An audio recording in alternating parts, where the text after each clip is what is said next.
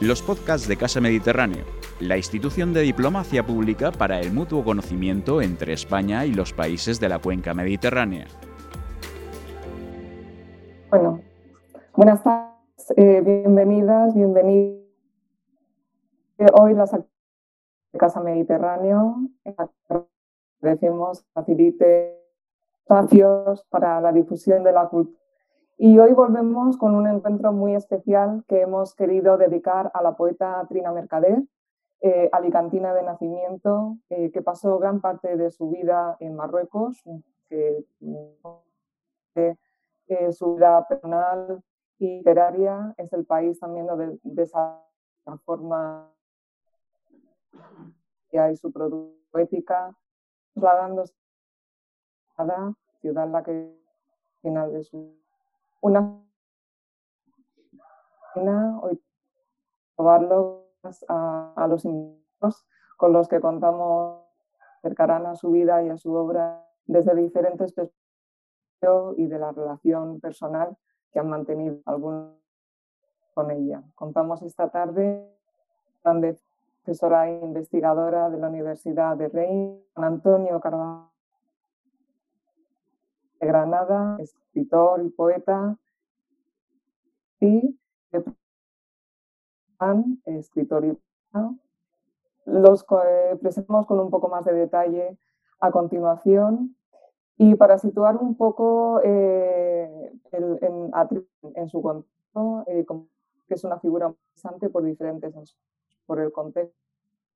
Eh, que le tocó vivir como mujer y como mujer dedicada a la, a la literatura. Trinidad Sánchez Mercader nace en el año 1919 y su trabajo se desarrolla fundamentalmente entre los años 40 y finales de los 50. Una creación, por tanto, y una lírica la suya de posguerra, eh, de estilio, de frontera, en la zona del protectorado español. Eh, aspectos todos estos que, que, influyen, al menos en parte, también en esa ese borrado que ha habido eh, de, su, de, su, persona y de su producción eh, literaria.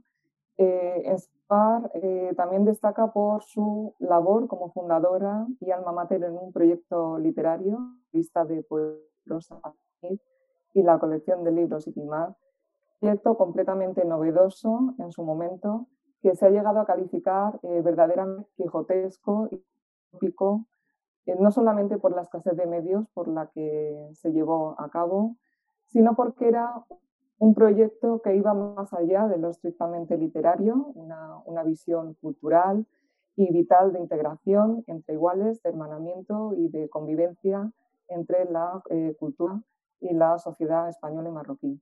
Y también es una figura interesante por su propia producción poética, breve pero de una intensidad y una pureza que en su reconocimiento y su puesta en, en valor, que por desgracia no ha tenido hasta el momento, o al menos no ha tenido de forma suficiente.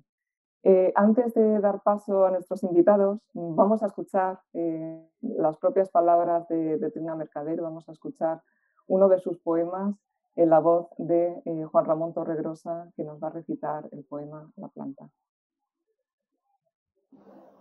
De sonetos ascéticos la planta. Profunda de raíz, alta de sombra, criatura de su aroma y su rocío, terca de soledad y escalofrío, me crece la materia que me escombra. Me crece la materia que me nombra, tallo de su ternura con tal brío, que todo lo hace suyo, siendo mío, rocío, aroma, soledad y sombra. Pájaro de su rama, todo es cielo para el ímpetu alado, el verde vuelo que un vegetal aliento me levanta, un pensativo aliento que se prende, lento de luz, al pétalo y lo hiende, la perenne tristeza de la planta.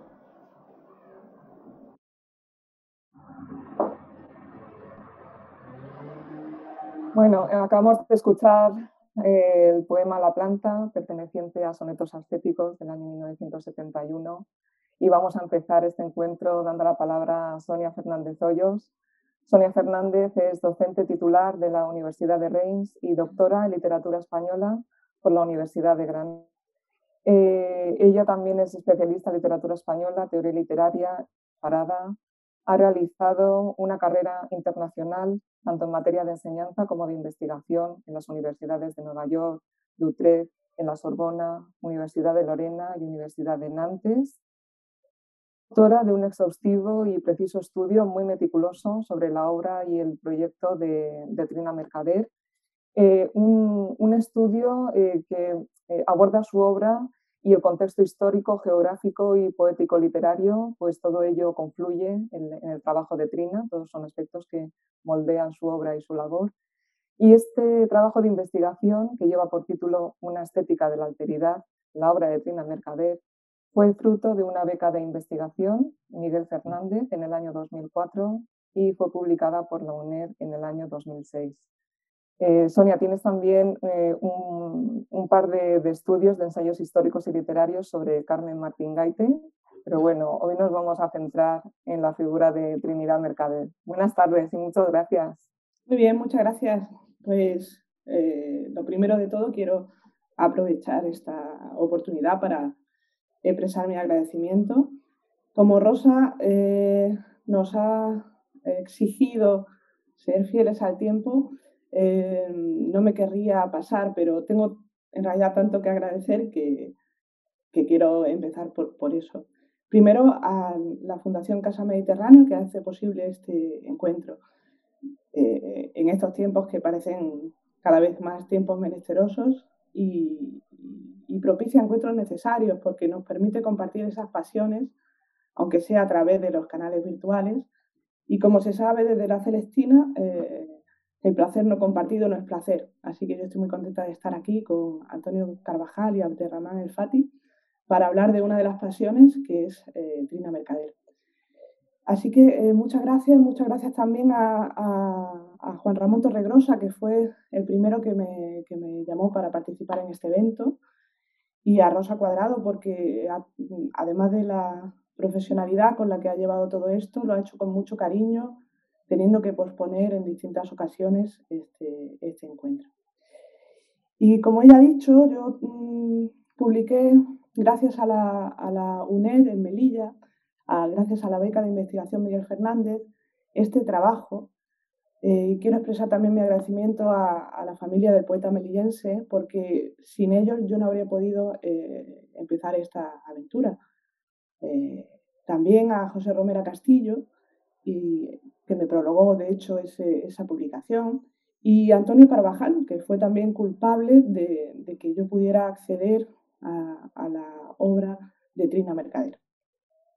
Así que he hecho los agradecimientos eh, necesarios, imprescindibles, eh, además de a mi familia, porque sin ellos tampoco habría podido hacerlo.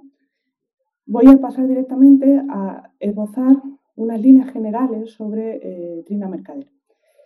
Y como le decía a Mary Gilabert, que, tuvo la amabilidad de entrevistarme esta semana, me parece que la obra literaria de, Trina Mercader es una obra literaria importante y digna de ser analizada, eh, la que destacan eh, publicados tres libros de poemas. El primero, que lleva por título Pequeños Poemas, eh, que se publica en Alicante en el año 1944, pero con seudónimo, el seudónimo de Tímida, que es un anagrama de Itimal.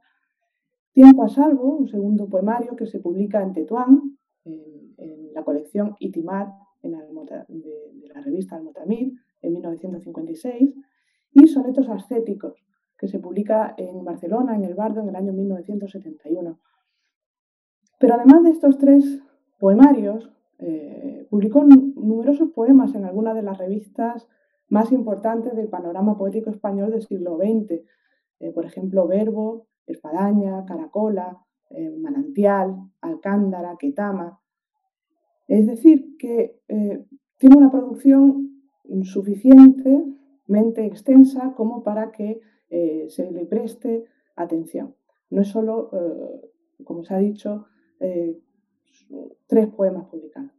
Pero es que además junto a esto se conserva ahora en la Fundación Guillén de Valladolid y gracias al poeta y amigo Antonio Carvajal, una obra inédita que merecería, en mi opinión, ser editada y de la que se pueden destacar, por ejemplo, dos libros de poemas uno titulado Marruecos, eh, poesía, y otro Poemas de la Alhambra.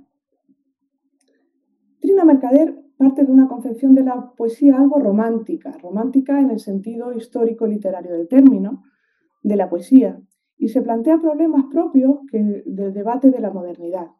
Por ejemplo, la originalidad o cómo enfrentar el peso de la tradición cuyas autoridades pueden llevar incluso al silencio creativo, decir algo nuevo y bien o no decir nada en absoluto. Mercader rechaza la mera repetición de lugares comunes, porque otra clave en lo que podemos denominar su cartografía poética es la obsesión por la autenticidad.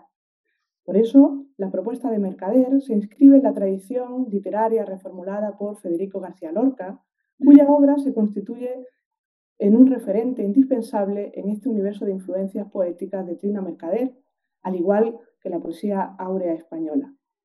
En este sentido, su obra puede leerse como un esfuerzo continuo y vehemente por dar un producto único, no tanto por original cuanto por sincero. Participa, pues, Trina Mercader de unos presupuestos estéticos definitivamente adscritos a esa lírica post-lorquiana, presupuestos que pueden leerse también, por ejemplo, en la obra de Elena Martín Vivaldi, con quien mantuvo tanto una gran amistad como unas afinidades selectivas, poéticas, evidentes. No es que la vida expresada por un poeta no pueda ser inventada, esto es, mentida o literaria, ficticia en todo caso. Es que ésta, siendo bella, o por más bella que sea, no podrá nunca conmover al público lector, transmitir emoción alguna, si no procede de la verdad del sujeto que la produce. Por eso, la poesía debe ser verdad, esto es auténtica, porque quien escribe da todo de sí mismo para ello y solo contando con una dedicación tal, es decir, solo partiendo de la supuesta sinceridad de quien habla o escribe, el texto puede conmover, transmitir lo primitivo o emocionar. El poeta melillense Miguel Fernández, al analizar la poesía de Trina Mercader, establecía un triángulo conceptual que condensaba los poemas de la, directora de Almotamid. Vida, muerte, divinidad, representan tres núcleos conceptuales sin los que Mercader no podría entender su quehacer poético. Fiel a su principio de autenticidad, Mercader canta en sus poemas el mundo a través de estos tres prismas, sin por ello dejar de formular o reflexionar acerca del hecho mismo de la escritura.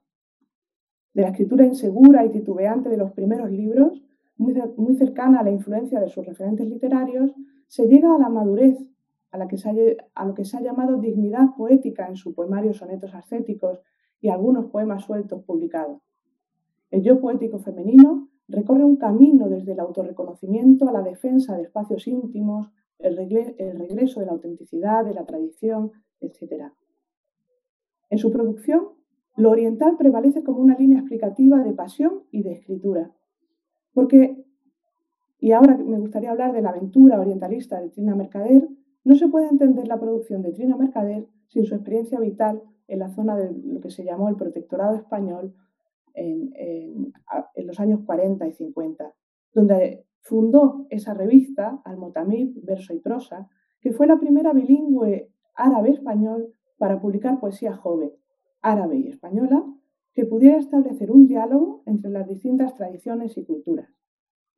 Me parece importante reivindicar la recuperación de una escritora poeta de la posguerra, especialmente porque Trina Mercader funcionó básicamente como agente cultural en el norte de África a través de esa revista, que funda en 1947 el Larache y que cuenta con una colección de poesía, y Timar, como ya se ha dicho.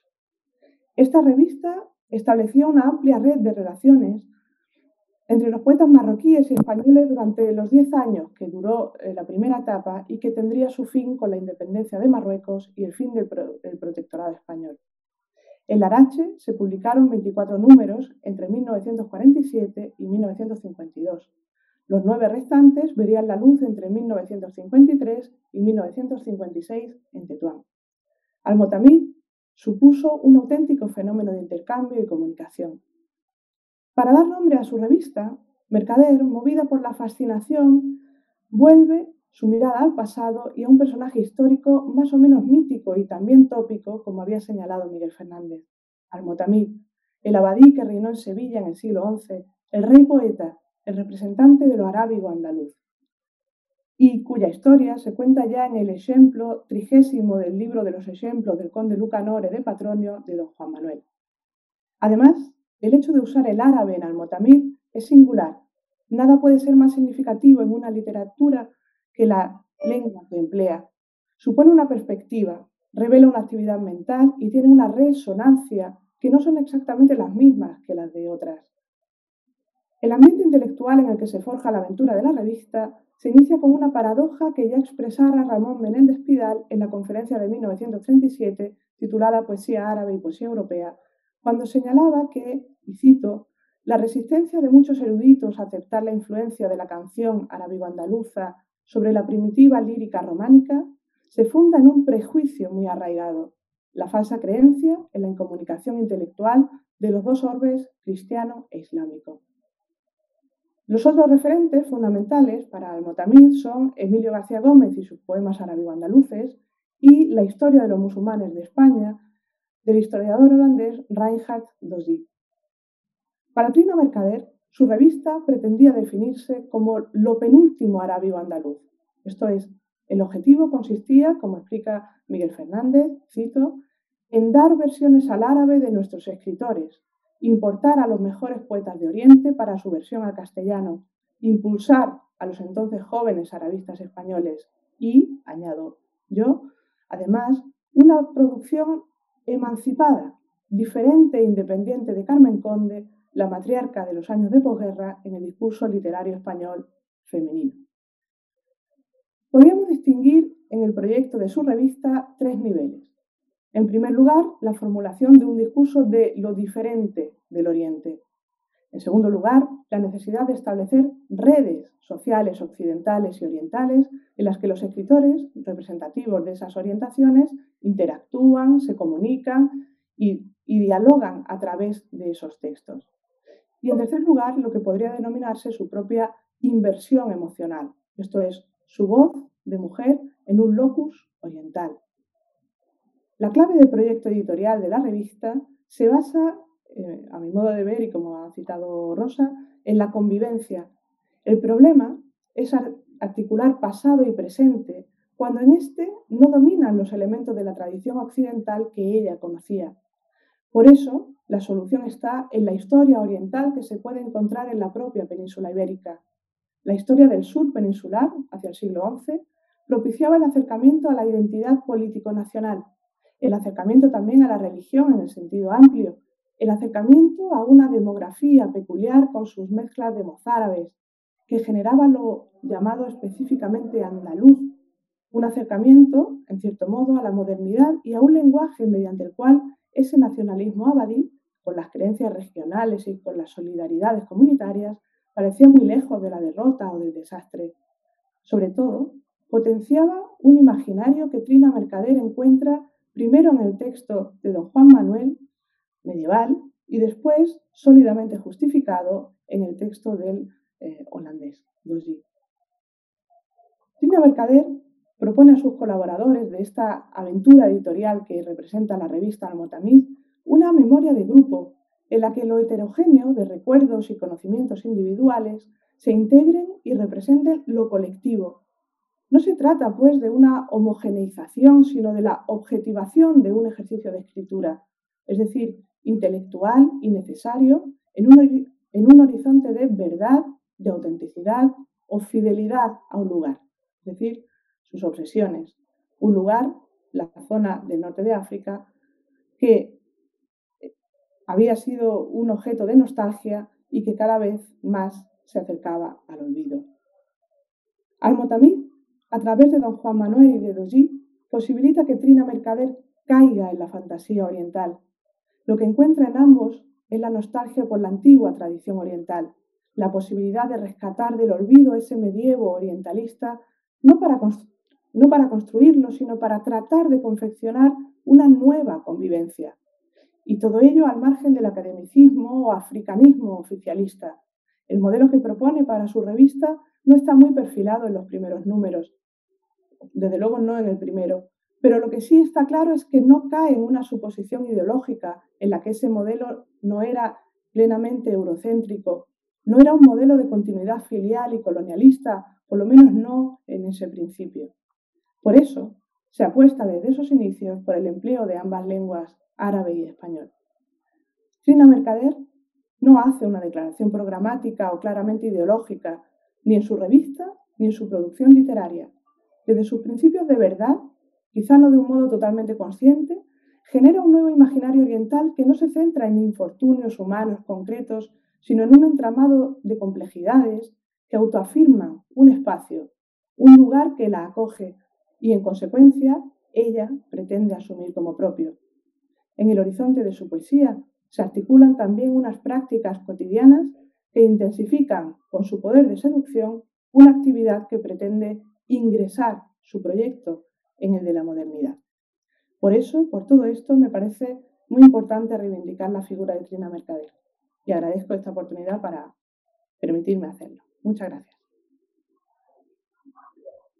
Muchísimas gracias, Sonia. Bueno, qué, qué difícil, qué difícil eh, sintetizar, como decías tú, en tan, tan poquito tiempo la, envergadura de la labor y el trabajo de por todas las implicaciones que, conlleva, no solamente en su propia producción poética, sino en este proyecto tan, tan amplio y tan bonito que supuso la revista. Eh, vamos a ir completándolo en la medida posible con, con Antonio y con Alderramán, pero antes de darles paso, vamos a escuchar de nuevo en la voz esta vez de Luis Miguel San Martín, que nos va a dar el poema A tientas.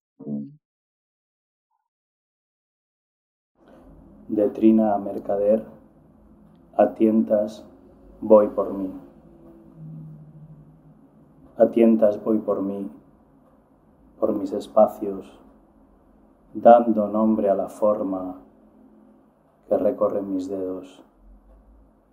A tientas el obstáculo nace definitivo para quedar a salvo. Tiempo de los sentidos.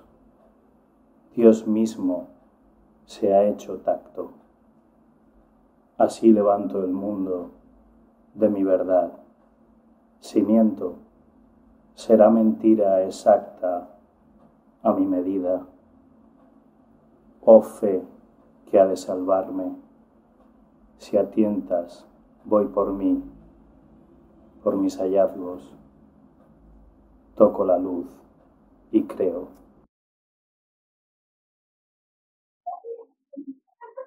Bueno, volvemos eh, para hablar, para seguir hablando de la figura de, de Trina Como anteriormente, eh, no solamente eh, vivió en Alicante y en sino también en Granada.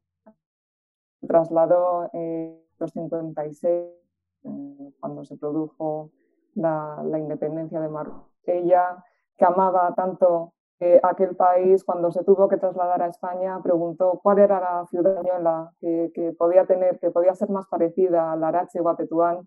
Le comentaron que Granada y, allí, allí se marchó. Eh, y allí constituyó eh, una, una, pequeña familia granadina, como, como ella misma dice. Eh, entre esa familia estaba Antonio Carvajal. Antonio Carvajal la conoce en Granada, traba un vínculo, una, una, una, preciosa con ella. Antonio Carvajal, profesor de métrica y de retórica literaria en la Universidad de Granada y director de su aula de poesía periodo en el que ya organizó actos en memoria de Trinidad Mercader. Eh, la obra de Antonio eh, se ha publicado, se ha reunido y editado por la Fundación Jorge Guillén bajo el ante Jerarquía, que aglutina su obra entre 1968 y 2017, y entre otras distinciones ha recibido el Premio Nacional de Poesía, el Premio de la Crítica y el Premio Migongiari de la Academia de Pistoia en Italia. Eh, la relación de, amistad de, Antonio con, con, Trina Mercader, para la que siempre tiene palabra, eh, como hemos dicho, es un vínculo muy colaborativo, eh, es una de las personas que la anima a publicar los que, que terminan plasmándose en el poemario Sonetos del año 1971 Una vez que Trina eh, ya no está entre nosotros, se, se preocupa de, recuperar documentos personales, manuscritos y, y, correspondencia y depositarlos en la Fundación Jorge Guillén de Valladolid para que no se pierda. Antonio, muchas gracias por estar aquí. Muy buenas tardes. Sí, te escucho y bueno, me toca intervenir ya.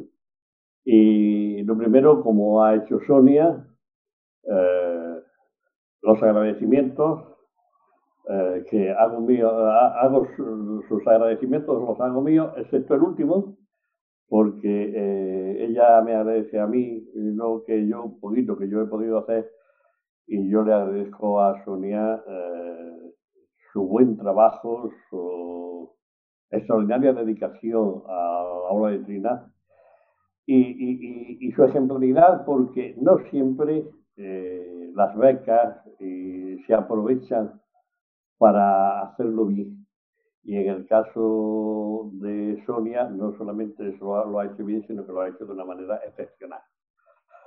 Y ustedes la acaban de oír hablar y se habrán percatado de que habla con un conocimiento desde la seguridad, de un conocimiento muy certero. Yo le precisaría, eh, sí, esto ya es mera, mm, bueno, mera, aportación de alguien que ha convivido. Hay un libro que Sonia no ha nombrado, pero que sí, eh, estaba en la biblioteca de Trina, eh, pero ya no sé si era de Trina o era que Carlos Villarreal se lo había prestado a Trina, que era la poesía de los árabes en España y Sicilia de Foixac en la traducción de Juan Valera.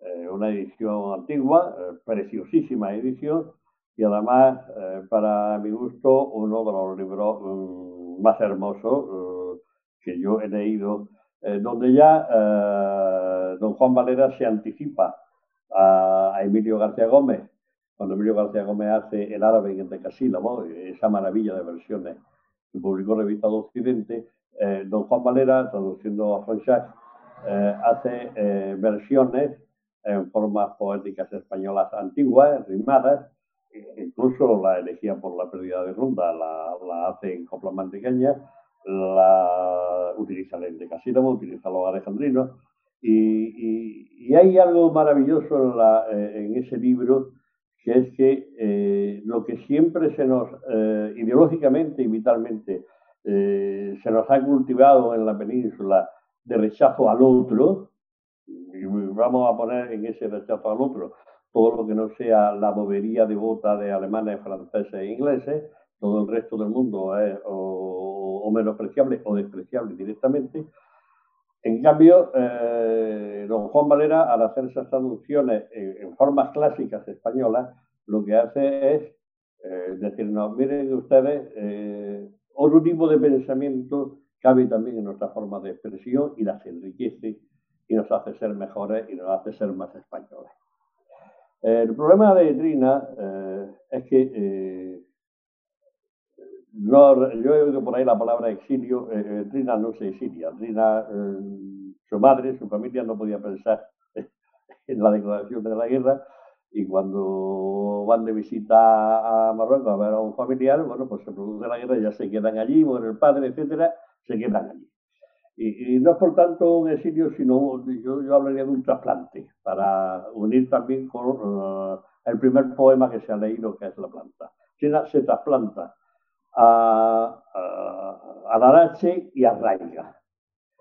Y, y, además tiene una cosa que a mí me llamó mucho la atención, porque claro, yo era muy joven cuando la conocí, yo tenía 20 años cuando conocí a Trina, yo entré en el mundo literario de Granada, entré de la mano de Carlos Villarreal con poco más de 18 años, a los 20 años ya prácticamente conocía a todo el mundo.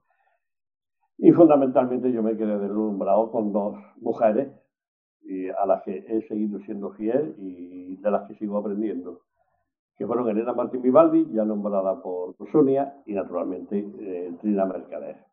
Eh, las dos muy distintas, las dos muy, muy diferentes. Eh, Elena, desde su posición de buena burguesa instalada granadina, bibliotecaria de la universidad, con un nivel cultural y económico muy sostenido, muy bien. Y Trina eh, viviendo en unas condiciones eh, con su madre, muy mayor. Eh, todavía recuerdo la maravilla de pelo blanco de la madre, aquel pelo ondulado y, y siempre sentada en su mecedura y, sin hablar. Pero sonriendo, bueno, sonriendo o riéndose por lo bajín, ¿eh? porque dependía también de la situación. Y claro, yo era el niño que llegaba porque Elena Martín Vivaldi tenía, eh, la, era unos meses mayor que mi madre. Y Trina era 10 años mayor que mi hermana mayor. Y entonces eh, yo que siempre he estado mimado por mujeres, por mi madre, mis hermanas, mis tías, eh, he tenido siempre, la, yo me he llevado muy bien con las mujeres de la familia y no muy bien con la mayoría de los hombres, pero con las mujeres de la familia muy bien. Yo seguía estando en el mundo literario, tanto con Elena como con Trina, en, ese mismo caldo amoroso y en ese mismo, eh, en ese mismo núcleo de intereses. Eh, Sonia ha señalado una característica de Trina eh, que yo suscribo íntegramente y que resalto, la autenticidad personal. El no repetir por repetir tópicos, el no repetir por repetir esquemas eh, el tener su propia voz y, decirlo desde su propia vivencia.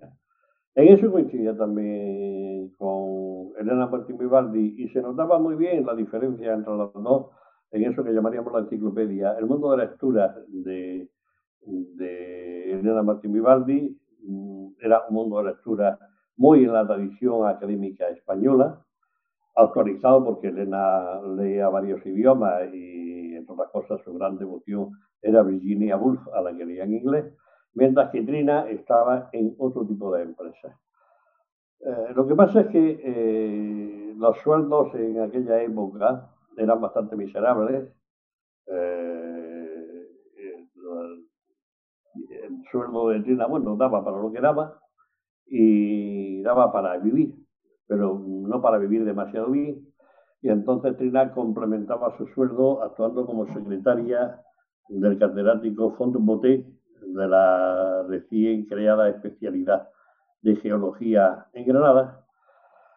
Y de ahí que curiosamente eh, gran parte del público lector de Trina Mercader eh, son antiguos alumnos de la Facultad de Ciencias de la Universidad de Granada, incluso todos los geólogos. El que fue rector Pascual Rivas, el que luego fue rector eh, Lodeiro, eh, mi queridísimo amigo Luis Castellón Serrano, que fue además eh, el primero, eh, fueron los geólogos, los alumnos de ciencias, los primeros que organizaron un homenaje público, universitario, pero público, con el nombre de Federico García Lorca, un acto en el que estuvimos todos. yo he intentado localizar la fotografía en el periódico Ideal, era mi primer acto público, también el primer acto en que yo participaba, estoy hablando del año 68. Y, bueno, allí estaba Trina y yo tuve la suerte de que publiqué mi primer libro, Tigres en el Jardín, en la colección El Bardo, y lo pueden ustedes consultar en la memoria del Bardo, que escribió su director y fundador, José Bayó.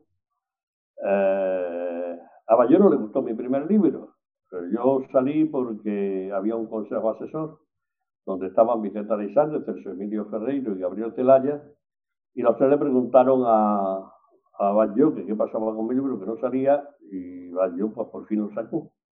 Eh, bueno, pues el libro causó, fue muy bien recibido, causó una cierta sorpresa. Y además, como se vendió bien, entonces eh, yo me atreví a pedirle a Baggio que publicara un libro de Elena Martín Vivaldi durante este tiempo, quizá la mejor obra de Elena, o por lo menos uno de sus libros más más cerrados, más coherentes, más hermosamente poéticos, y los sonetos ascéticos de Trina.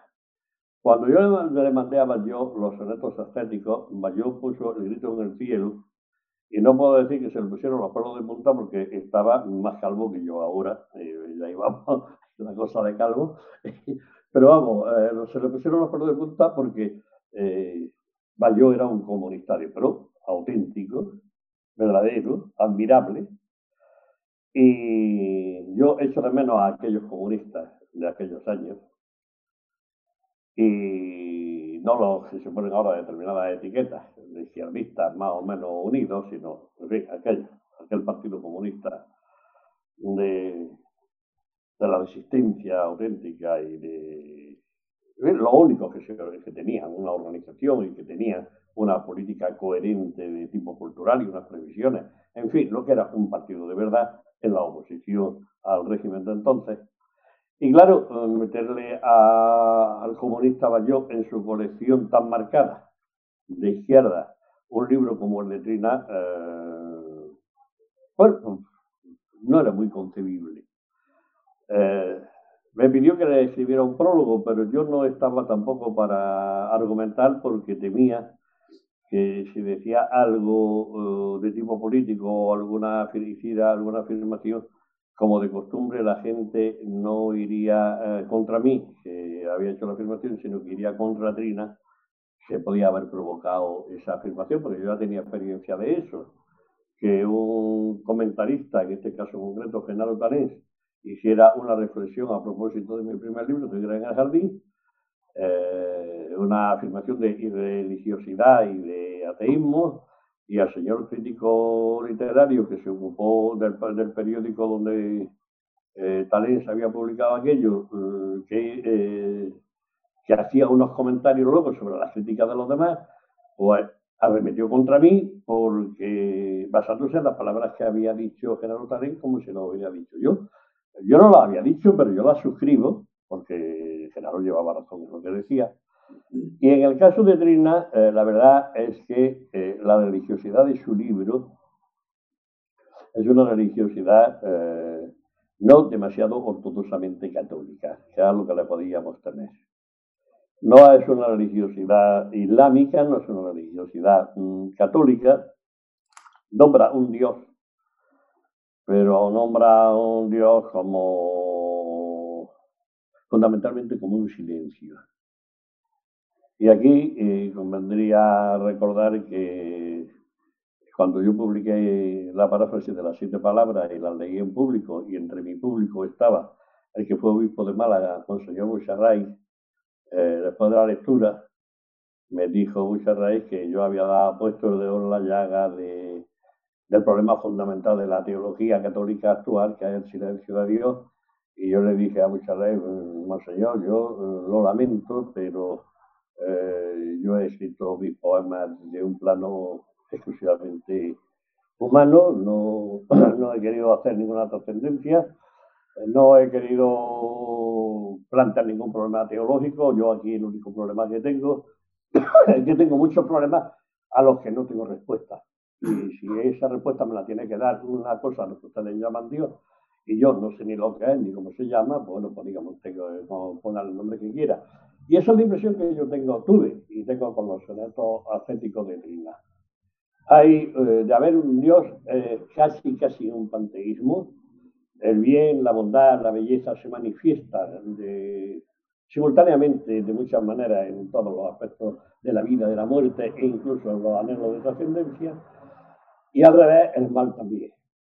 Y lo que pasa es que el mal divino no se nombra y se deja en silencio pero mm, esa autenticidad que hay en Trina, pues la lleva a una depuración formal exquisita, la lleva a, una búsqueda eh, de una expresión muchísimo más concentrada en una poeta que ya tiende a la forma breve eh, desde el principio de su obra. Y por otra parte, hay también mm, unas referencias claras, aparte de la de la instalación en el mundo mm, de reinterpretación de la herencia cultural española que ha señalado Sonia con el nombre de Lorca, eh, yo he detectado varias expresiones que son calcos, de, perdón, calcos textuales clavados. por ejemplo, Criaturas en la Aurora de Vicente Alexandre e incluso algunos ecos muy importantes de Juan Ramón Jiménez, fundamentalmente de Animal de Fondo. Eh, para mí fue un triunfo personal que José Batlló publicara tanto el libro de Elena Martín Vivaldi como el libro de Tina Mercader, porque en esos años, 1968, 69, 70, 71, 75 y posteriores, eh, el mundo poético granadino tenía su, su figura dominante, lo mismo que lo sigue teniendo ahora. Eh, Granada es una ciudad muy narcisa, Granada es una ciudad además muy voluble en cuanto a devociones y a modas. Eh, hoy te matan si no eres secuaz de la última voz de moda, pero al día siguiente la voz de moda se silencia por el motivo que sea y te matan si vuelves a nombrarlo. Y es un mundo literario muy raro, eh, incluso de, de, profesores también, es un mundo muy raro. Y Trina estuvo siempre dejada un poquito de lado. Eh, yo espero que después de, de estos actos y consiguiendo despertar la atención de los demás sobre la obra de Trina, tanto la obra que está inédita como la ya publicada pero inencontrable, los tres libros editados, más los dos que ha nombrado, eh, que ha nombrado Sonia, y uno más que no ha nombrado, que es el mar, eh, que además es un libro a mí me enorgullece mucho porque empieza, lo, lo encabeza el libro con una cita de, de un poema mío de Tigres el Jardín, pues a mí me encantaría volver a ver la obra de Trina invitada. El problema eh, con Trina es que eh, yo no era eh, mayor de edad, yo no era, eh, entendido, yo no era, cuando Trina muere el año 84, bueno, yo voy a cumplir 41 años, pero de todas maneras tengo delante a Carlos Villarreal, tengo delante al otro, a la otra, al otro, al otro, al otro yo estoy siempre un, un paso atrás. yo ahora estoy muy sorprendido cuando me reúno con los amigos, porque ahora el viejo de la pandilla soy yo, pero yo entonces he sido, hasta hace 30 años, he sido el niño de las reuniones. Y como tal niño de las reuniones, pues estaba para hacer recaos, pero no para escucharme. Y entonces, lamentablemente, pues la biblioteca de Trina Mercader eh, no se pudo conservar por distintos motivos dolorosos, eh, ya me hubiera gustado a mí poder conservar esa biblioteca, entre otras cosas porque ayudaría mucho para el estudio de su obra saber qué libros leía. Eh, porque hay una parte de su obra en prosa, una parte ensayística, que son los estudios sobre la mujer, que yo nunca conseguí leer, nunca los vi. Y que habría que ver eh, lo que Tina Mercader pensaba en aquellos años, eh, cuando eh, el feminismo no estaba de moda, y ella ya llevaba bastante tiempo, muchísimos años, enfrascada en, estudiar la mujer, todo lo que la palabra mujer lleva consigo y significa. Y en fin, que me encontré con ese problema, que yo me pedía el prólogo y que a mí se me ocurrió una idea estupenda, que luego se la expliqué a yo. Le dije, no, mm, en lugar, de, en lugar de poner un prólogo, vamos a poner un cuento. Un cuento que viene muy a punto. Mientras que los pobres diablos se pelean unos con otros, porque hasta casos, por supuesto, porque su señora es el que mejor rebunda, ahí está el episodio de los alcaldes de Rebuzno que el Quijote. Eh, los que mandan, los que coordinan el mundo, los que tienen el poder, se entienden por encima de los desastres que provocan y de las muertes y de, todo tipo de, de desolaciones y desolaciones. Entonces eh, dije, eh, yo con Trina he vivido algo que Elena Martín Vivaldi, que Carlos Villarreal me han contado, pero que yo la he podido vivir precisamente bien gracias a Trina. Eh, Trina no era de izquierda, evidentemente. Tampoco Elena Martín, eh, eh, Elena Martín Vivaldi. Había otra mucha gente en mi entorno que era de izquierda. En mi entorno había mucha gente de izquierda, incluso muy rabiosa. Pero eh, yo tenía ya por Vicente Arisandre sabido que hasta la guerra civil eh, la gente de ideas opuestas, de ideas enfrentadas, se hablaba, se intercambiaba, se comunicaba y a veces hasta se entendía. Y Vicente Arisandre me ponía el ejemplo que yo ya he empezado hablando de don Juan Valera, de don Juan Valera, don Marcelino Menéndez Pelayo, Pelayo y don Benito Pérez Galdós. El martillo de herejes, que era don Marcelino Menéndez Pelayo, el gran defensor de ese hombre detestado por la monarquía y por la iglesia, que era don Benito. Recuérdese que Benito Pérez Galdós no fue premio Nobel porque el rey de España firmó unos pliegos en contra de la concesión del premio Nobel promovido por la Iglesia Española. Y que cuando la Academia Sueca, eh, que estaba de acuerdo en dar el premio Nobel a, don Benito, fue a, hacer público el fallo, alguien avisó, hacemos un acto de justicia literaria para podamos tener un conflicto diplomático. El rey de España ha firmado en contra de esta candidatura. Bueno, pero Don Marcelino estaba ahí y don Benito Paragalboa estaba ahí y se montaban en la academia, se emborrachaban juntos y hasta creo que se iban de, de, juntos de, de prostíbulo alguna vez. No lo sé muy bien, pero la receta de Valera era fácil. Bien, se entendían por encima de todo. Eso es lo que ejemplificaba el cuento de Federico García de Pruneda, que además da la casualidad de que era eh, sobrino de primos de de, primos hermanos de Vicente Alexandre y en aquel tiempo el único niño que, que Vicente Alexandre apadrinó en la pila bautismal y para colmo era fiscal era fiscal de la, de la audiencia de Badajoz. Entonces no había ningún problema. Cogí el cuento, lo puse, a Bayón divirtió muchísimo, no sé si alguien se enteró de la parábola, pero el libro de Trina fue recibido con un absoluto silencio. Y eso me dolió. Ese no, darse por enterado de, que el libro estaba en la calle eh, es una pena. Leí un artículo, leí un artículo tuyo, eh, Antonio, en, el, en diciembre del 2019 que precisamente eh, te dolías ¿no? del olvido del abandono de Trina cuando se cumplía el centenario de su nacimiento y ninguna de las ciudades en las que había nacido, había vivido, eh, había pasado sus años, eh, había, mostró ¿no? Ese, no sé si por, por desgana, por desinterés o por desconocimiento, pero, pero ahí hay un vacío que intentamos cubrir hoy en la medida de, lo posible. Nos vamos ya mucho de tiempo, nos, nos, nos encantaría que eh, poder eh, ampliar eh, este encuentro, pero bueno, vamos a dar ¿te parece? Al, bueno, me, pongo, me pongo a rememorar y, me entusiasmo y no me doy cuenta de la hora que es, perdone.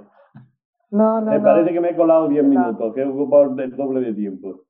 La verdad es que Trina Mercader daría para muchos, muchos encuentros. Da, para y esperemos que esto solamente sea el primer paso eh, para que continúen estos, estos eventos y esta recuperación de su, de su obra y de su legado. Si os parece bien, vamos a escuchar en la voz de Pilar Blanco el poema A Sangre y Fuego Voy y damos la palabra a Abderrahman a continuación.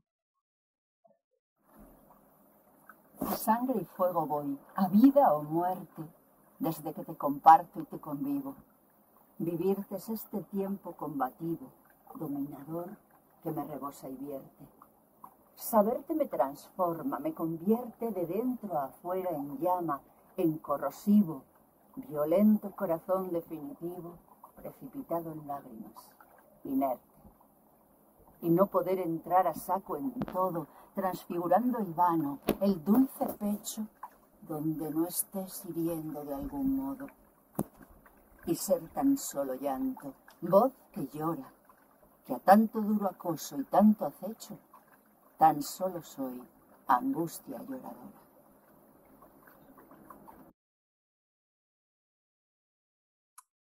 Bueno, volvemos. No queríamos, no queríamos eh, realizar este encuentro eh, sin contar con la mirada de, Marruecos, eh, una mirada parte de, de, la propia mirada de Trina Mercader eh, ella que se vuelca completamente en este proyecto, como hemos dicho, de, la revista eh, Al-Mutamid, que tuvo 33 números del año 47 a 56. Ella de hecho, mi primer nacimiento es en Alicante en 1919, el segundo en Larache. Mi biografía debería titularse Historia de una revista. Revista es lo que centra y orienta mi vida en Marruecos. Primero fue Larache, luego fue Tetuán, Abderrahman El Fatih. Eh, buenas tardes. Eh, es profesor y catedrático de jefe, de jefe del Departamento de Estudios Hispánicos en la Universidad Abdelmalek Sadi de Tetuán. Es coordinador y responsable del Grupo de Investigación y Estudios sobre el norte de Marruecos y España y además tiene una amplia eh, trayectoria de publicación tanto de obra en prosa como poética. Eh, buenas tardes, Abderrahman, desde Tetuán. Muchas gracias. Buenas tardes, alaikum, desde Tetuán, desde el espacio mental y físico en donde Trina, como otros compañeros y compañeras suyas, pues eh, se inspiraron para crear y para fundar y para mantener ¿no? esa eh, antorcha literaria, poética viva. Por lo tanto, yo estoy precisamente desde el centro de Tetuán, eh, antaño Plaza Primo, hoy en día Plaza Muley Mehdi, cerca de, del ensanche, que con toda seguridad estuvo paseando eh, junto con Vicente Alexandre, don Jacinto, con Pepita, en fin, yo creo que es el lugar, el espacio, no solamente mental, sino físico de eh, Trina. Eh, quería empezar mostrándoles este, esta foto, no sé si se verá. Es en el Hotel Nacional donde se encuentra Trina con Vicente Alexandre, la famosa visita de Vicente Alexandre a la ciudad de Tetuán, eh, siendo su Cicerone, don Jacinto, eh, Trina y eh, muchos de los escritores eh, marroquíes, tetuaníes, como son Sabbah. Y yo creo que el paso de Trina por Tetuán es también una fascinación compartida, fascinación por lo oriental y también los poetas marroquíes, poetas tetuaníes, tenemos esa fascinación. Tuvieron los poetas anteriores, por nombrar algunos, Akrim Tabbal, que forma parte también de eh, varios números de la revista Ketama y también el eh, Mohamed Meimouni, que no forma parte, que es menor, pero sí Mohamed Sabbagh, Tsimsemeni. Eh, yo creo que es Trina tiene, tenía ese proyecto fundacional importante a través de el, el Mu'tamid, de, Timad y también de Ketama me gustaría mostrarles el primer, eh, la participación de Trina Mercader con su poema en el primer número de Ketama junto con Jacinto López Gorge, Hombre del Rif. Este es un, primer número de Ketama. Eh, este es un facsímil publicado por la Fundación eh, Jorge Guillén, pero también tengo como una reliquia todos los números originales de la revista Ketama. Esta es una reliquia que uno, este es el mejor eh, legado que puede uno eh, heredar de su padre, que es la literatura. Y lo guardo como algo importantísimo, como algo que, eh, que no tiene un valor físico, sino totalmente emocional. También en el primer, en el número 3, participó también Trina como eh, traductora, como de, un eh, poema de eh, Mohammed Sabbagh, que es Mi perdido deseo. Y además todas las traducciones pues son de Leonor, pero en este caso vemos que es una participa, participó en la traducción de este poema de Mohammed Sabbagh. Yo creo que tengo que nombrar a, muchos, como Antonio Carvajal, por supuesto, que son, eh, están con, con, nosotros, pues Antonio, que es eh, las em, voces más autorizadas y más documentadas, junto con, con Sonia. Yo solamente voy a aportar ¿no? esas vivencias, ese, esa presencia eh, física y mental de, de Trina, ese proyecto fundacional del que habla Jacinto López Gorgé en su, su edición de, su obra poética que me regaló Pepita, eh, Josefa Gómez Sempere, y también esta, esta foto que también me la regaló y la tengo yo en mi escritorio, junto con los grandes de eh, poetas marroquíes que acompañaron y estuvieron en una cena en el Hotel Nacional de Tetuán. Por lo tanto, todos, hay muchos lugares emblemáticos, importantes en Tetuán, cuando pasamos decimos, aquí estuvo Trina Mercader. Aquí dio una charla, aquí estuvo con Vicente Alexandre en la meroteca, en el hotel, eh, en, varios espacios eh, culturales, en varios, los tres casinos en los que pasó eh, Trina Mercader, las reuniones que tuvo para continuar con su gran proyecto literario y también fundacional. Y una de las cosas que cita precisamente Jacinto López Gorgé en esta obra, su obra poética y es em, el, proyecto que tenía en el año 49, que era una peregrinación de poetas marroquíes y españoles para visitar la tumba de Al-Mu'tamid en Ahmad, eh, ese pueblo cercano a Marrakech, que no pudo realizarlo, pero que sí lo hizo, precisamente eh, hizo cumplir el sueño de Trina, Jacinto López Gorgé, yendo junto con Pedro Martínez Montaves y Carmen Ruiz Bravo, visitando la tumba de Al-Mu'tamid. Y precisamente aparece en la página 265, en donde Jacinto le dedica, es um, un, poema dedicado a Trina, y, dice así, la, ante la tumba del rey poeta Al-Mu'tamid, con Trina Mercader en el recuerdo. Ya en la próxima ocasión tendremos ocasión de poder leer este emotivo eh, homenaje que le brinda precisamente Jacinto López Borges en eh, su obra eh, poética. Y luego, pues, cómo no citar a Pedro Montaves y otros muchos. Y precisamente quiero recordar en estos últimos días Fernando de Ágreda, que está subiendo fotos, recuerdos de Trina, y una de ellas que me llamó la atención porque formaba parte de la vida eh, social. Trina formaba, eh, eh, y aparece una foto con el poeta marroquí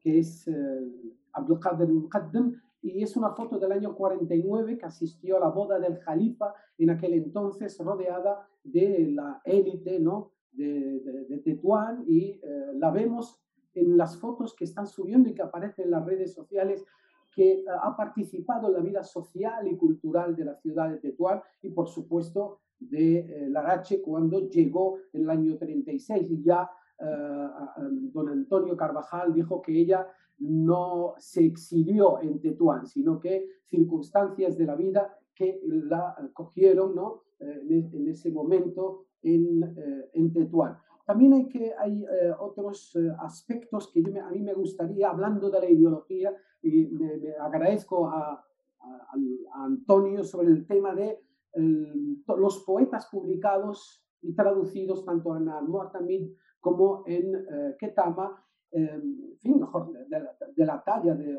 José Hierro, Ramón Jiménez, eh, Damaso Alonso, Max Saudo, Antonio Machado, claro, pero no está Lorca, no está Lorca, no ha sido traducido, no está. Y yo por, soy docente y entonces mis estudiantes pues realizan trabajos de monografías, de eh, TFMs e incluso tesis doctorales y hay un compañero, eh, Sherry Ezequería, que ha realizado su tesis doctoral sobre las publicaciones literarias, más de 90 que se enmarcan dentro de lo que es la acción cultural española en Marruecos. Claro, entre comillas. Por lo tanto, yo creo que habría que hacer una revisión, un estudio para ver em, el tipo de poesía que se publicaba, qué poemas, cuáles eran los criterios, por qué se publicaba un determinado poema de Miguel Hernández, que fue, dicen que, claro, que se murió. Los poetas a veces son fusilados, son exiliados, son, em, por lo tanto, hablando de la ideología, y de, era difícil, era una etapa gris, era un momento de esplendor cultural, pero en un momento eh, de, donde la literatura era financiada por el régimen franquista. Entonces no se entiende de cómo eh, unas revistas importantes en un régimen tan férreo em, eh, que publicaba poetas que fueron perseguidos. En, la biografía de, de, Antonio Machado se indica la fecha de nacimiento y la fecha de, en fin, de, función, ¿no? Que, eh, entonces no eh, se echa en falta ¿no? ese compromiso, ¿no? Eh, tampoco vamos a hablar de la izquierda o de la derecha. Don Antonio dijo que de, izquierdas no era Trina. Bueno, demasiado hizo, demasiado hizo para publicar a Miguel Hernández, a Antonio Machado. O sea, era algo, es algo sorprendente cuando mis estudiantes o los investigadores marroquíes se acercan a las publicaciones tanto de Al-Muhtamid como de, de, de, y dicen, en esta en esta época, desde se publicaban poemas de personas que fueron comprometidas en contra del régimen y resulta que el régimen financia unas publicaciones literarias, poéticas. Entonces no se entiende, ¿no? Por eso sería interesante volver a revisar, a estudiar y centrémonos eh, en, la figura también de Trina, Trina Mercader, su compromiso con la literatura, su compromiso con la palabra. Y como ha dicho Rosa, eh, reza ¿no? Eh, la, la, frase de tender puentes. Yo creo que eso es el gran mérito de Trina Mercader, tender puentes en un momento, en una época, en una situación compleja, comprometida, de alguien comprometido con la palabra, con la libertad, en un momento, en, una, en unos años grises, difíciles, de falta de libertad, de falta de, de, libertad de expresión, en donde los poetas eran silenciados. Y luego, claro, eh, yo no quiero ser ¿no? el malo de la película, José María Pemán, con Miguel Hernández y con Lorca o con Antonio Machado, es que no, no congenian no encajan. Por lo tanto, habría que volver a revisar y analizar ¿no? los criterios, el, compromiso y toda esta cuestión, porque si le quitamos la libertad a la poesía, a, las eh, revistas literarias, pues se quedan como huecas, no tienen sentido y no tienen valor. Antonio dijo que era de izquierdas, tenía 20 años y escuchaba, pero opinaba poco, para no comprometer a las personas que estaban a su alrededor. Y de hecho, él, para Trina, el, prólogo ¿no? que quiso eh, hacerle y luego se convirtió en un, en un, cuento, pues claro, cada uno tiene su compromiso y su manera de eh, andar ¿no? por, eh, por, la vida. también que, querría, y esto se lo digo a Rosa y a Antonio y a, y a, y a Sonia, de que, eh, al igual que Tetuán, tenemos la primera ruta Cervantes, es una ruta literaria histórica en donde aparecen placas conmemorativas de las citas donde Cervantes menciona la ciudad de Tetuán, tanto en el Quijote, en las novelas ejemplares, en, en, varias, eh, en varias, hasta en el Persil de Segismunda, aparecen esas eh, referencias. ¿Y por qué no? ya se lo lanzo la propuesta a Rosa y a Casa Mediterráneo que nos ha unido a través de la palabra. Eh, ¿Por qué no fundar una ruta de Trina Mercader que iría de Alicante, Larache, Tetuán y volver de nuevo a Granada?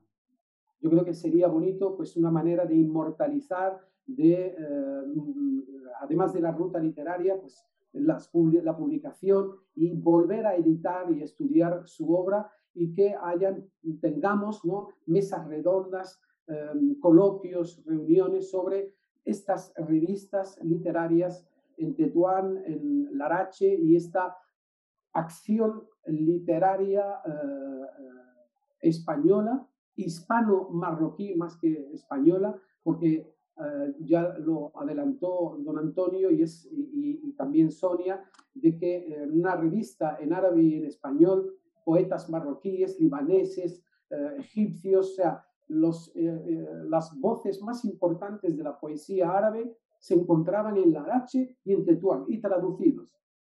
Y los españoles, a su vez, traducidos al árabe. Y luego, pues eso, rescatar de, del, olvido y rescatar también para los jóvenes para que conozcan otra realidad del protectorado español en Marruecos, que es la convivencia y el diálogo entre poetas que van más allá de eh, las ideologías y de lo que se vivía en aquel entonces. Por lo tanto, mm, va este proyecto, lanzarlo desde Tetuán para crear esta ruta literaria de Trina Mercader y poner placas conmemorativas en, en Alicante, Larache y Tetuán para conmemorar el trabajo, la labor de esta gran mujer, gran poeta, eh, que ha tendido puentes de diálogo y de sensibilidad poética. Muchas gracias. muchísimas gracias. A mí me parece una iniciativa, una iniciativa maravillosa, lanzada queda. Eh, el próximo mes de octubre, además, también la revista Dos Orillas de, Algeciras eh, prepara un homenaje también a Trinidad con el poeta Juan Ramón Torregrosa, que hemos tenido la, ocasión de escuchar y que yo también aprovecho para darle gracias por todo el apoyo eh, que hemos tenido para, para realizar este encuentro. Y vamos a, a los últimos, al último de los, de los poemas recitados eh, por el poeta, el poema que lleva por título eh, no deis un paso más de Trina Mercader antes de, antes de finalizar y despedirnos. Vamos a escucharlo. No deis un paso más. No deis un paso más. Estas son mis fronteras. Mi voz levanta en armas en torno a mí lo mío, lo que defiendo sola, como mujer que sabe su problema más íntimo que de mí supieron apenas la sonrisa, prolongaron mi sueño, convocaron mi instinto, pero mi voz levanta mi propio ser oculto con su clamor, su grito. Defensa de mi mundo, de lo que soy, reclamo contra vuestro egoísmo. Quiero saberme exacta, fiel al mundo que llevo, que convivo. No corazón, no forma, no sonrisa tan solo para vuestros sentidos, no halago en esta sombra que acrecentáis, no muerte, ciega mansión que habito, sino mujer que sabe su destino de entrega, su profundo destino.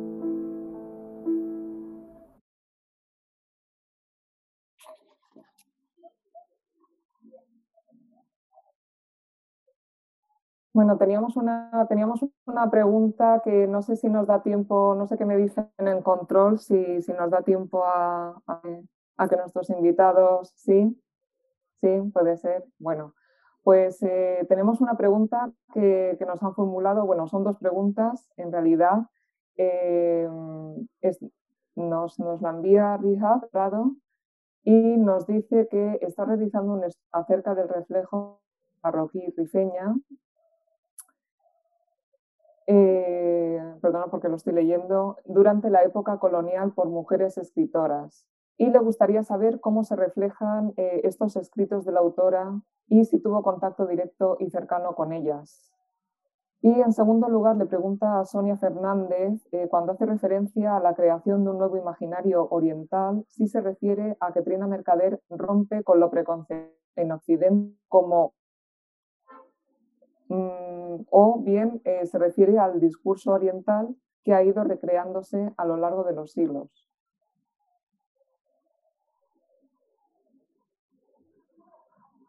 No sé, si Sonia me ha escuchado. Entrecortadamente. Entrecortadamente. Eh, eh, sobre la segunda pregunta. sí, cuando, hace, cuando, cuando haces referencia a la creación en Trina Mercader de un oriental, eh, te refieres a que Trina Mercader rompe con lo preconcebido en Occidente, eh, con Oriental-Oriente, eh, con, con, esa idea preconcebida que a lo largo de los siglos ha existido sobre Oriente.